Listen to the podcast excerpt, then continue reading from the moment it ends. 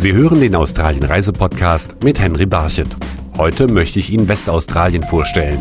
Vor der Küste im nordwestlichen Teil des Bundesstaates ziehen in den Monaten Juni bis September die Walhaie vorbei. Der Marinebiologe Brad Norman erforscht das Verhalten der riesigen Fische. Well, the whale shark's the biggest fish in the sea. It's a shark. Der Walhai ist der größte Fisch im Meer. Er ist ein Hai und kann bis zu 18 Meter lang werden. Es ist ein sehr harmloser Fisch, auch wenn es ein Hai ist. Es ist eben ein freundlicher Hai. Er ist nicht gefährlich. Man nennt ihn auch den netten Giganten. Hier haben wir die Möglichkeit, mit ihm zu schwimmen, in seiner natürlichen Umgebung. Von der kleinen Stadt Exmouth aus fahren täglich drei kleine Boote mit insgesamt maximal 60 Personen aufs Meer hinaus. Die Passagiere haben dann die Möglichkeit, unter der Anleitung von Tauchlehrern mit den Walhaien zu schwimmen und ihnen direkt ins Auge zu sehen. Alice Valerie Nichols gibt die Kommandos. Also Leute, bevor wir ins Wasser springen, erkläre ich euch, wie das abläuft. Fünf von euch sind rechts und die anderen fünf sind links von mir. Ich bin in der Mitte. Wenn der Walhai kommt, tauche ich zur Seite und er schwimmt mitten zwischen euch durch. Los geht's, da kommt er schon. Um die Walhaie zu finden, bekommen die Boote Unterstützung aus der Luft. Es gibt ein paar Flugzeuge, die starten in Exmouth. Sie fliegen die Küste auf und ab und sagen uns, wo die Walhaie sind, aber sie informieren uns auch, wenn sie einen Schwarm Delfine, Buckelwale oder große Stachelrochen sehen. Es ist toll, diese Augen am Himmel zu haben.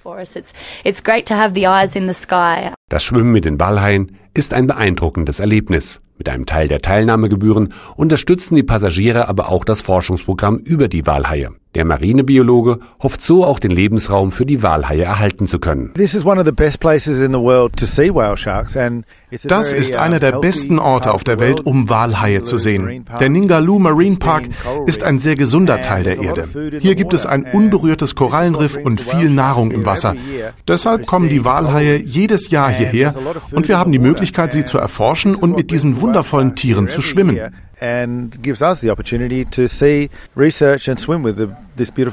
Der nördliche Teil Westaustraliens gibt aber auch einen Einblick in die Lebensweise der indigenen Bevölkerung des Landes. Hier lebt der Aborigine Neville Poelina. I think it's the best part of Australia, eh? Ich finde, es ist eine der besten Gegenden Australiens, denn hier lächeln alle. Ich lebe hier ganz oben im Norden von Westaustralien. Mein Ort zählt vier Einwohner, meine Frau, ich selbst und zwei kleine Tourguides im Alter von sechs und acht. Neville Poelina ist Mitglied im Programm Indigenous Champions. Alle, die daran teilnehmen, versichern ihren Gästen, die das Leben der Aborigines kennenlernen wollen, einen hohen Qualitätsstandard bei ihren Programmangeboten.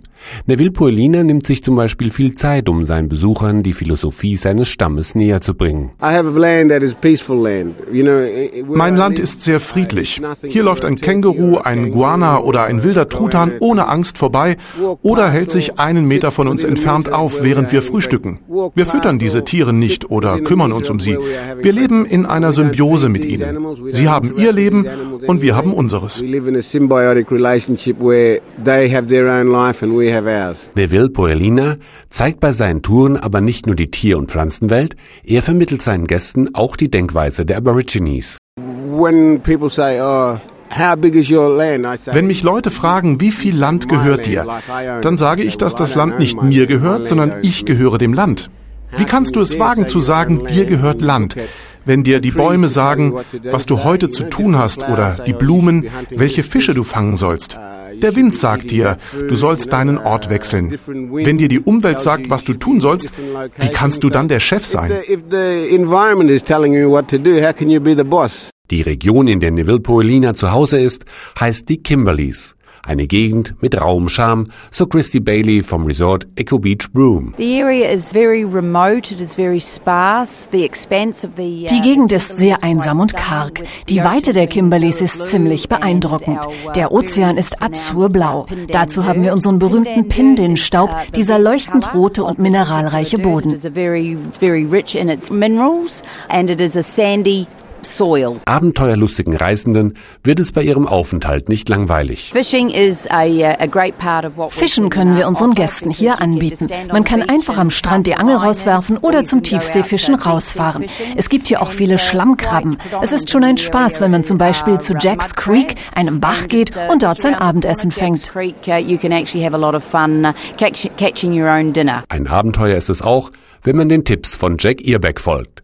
Mit seinen Empfehlungen kann man das sogenannte Golden Outback Westaustraliens entdecken. Man kann von Kalgoorlie aus, das liegt im Landesinneren von Westaustralien, mitten durch Australien über Alice Springs nach Cairns in Queensland fahren. Die Strecke nennt man Australiens längste Abkürzung.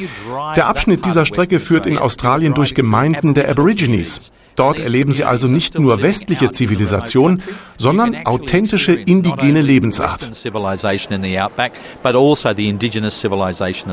Dort lernt man dann auch die Lebensart der weißen Outback-Bewohner kennen. Sie treffen dort Einheimische, richtige Aussies. Die Australier sind wahrscheinlich die freundlichsten Menschen auf der Erde. Wenn du einen Australier fragst, wie spät es ist, gibt er dir seine Uhr. So nett sind wir. Zur Lebensart der Bevölkerung in Westaustralien gehört aber auch gutes Essen und guter Wein. Vor allem eine Region im Süden von Westaustralien hat sich in den vergangenen Jahren zu einem kulinarischen Zentrum entwickelt, erklärt Corey Gale von der Augusta Margaret River Tourism Association. Uh, die Margaret River Gegend ist berühmt für ihre Weine. Wir haben 130 Kellereien, die Sie auf unserem Wein- und Genussweg entdecken können. Da gibt es Gourmetessen, Schokolade, Käse, Olivenöl und eine tolle Natur. Das alles macht es zu einer unvergleichlichen Weingegend. Eine Weinreise hier ist einfach ein tolles Erlebnis. Aber auch Naturliebhaber mit viel Zeit haben ihre Route in Westaustralien, so Sarah Monaghan von Tourism Western Australia. Was unsere Wildblumensaison so einzigartig macht, ist, dass sie so lange dauert. Sie beginnt im Juni im Norden und wandert dann die ganze Küste hinab und endet im Südwesten im November. Überall sieht man diese unterschiedlichen Farben und man kann die ganze Küste entlangfahren und den Wildblumen folgen. Für jemanden, der die Natur liebt, ist das ein großes Erlebnis. An der Küste erfährt man aber auch einiges über die Geschichte des Bundesstaates Westaustralien. In der Hafenstadt Fremantle gingen nämlich die ersten Siedler an Land. Der deutsche Fotograf Röhl Lopas hat sich mit der Geschichte des Bundesstaates beschäftigt. Wir stehen hier vor dem Roundhouse. Das Roundhouse ist das älteste Gebäude in Westaustralien.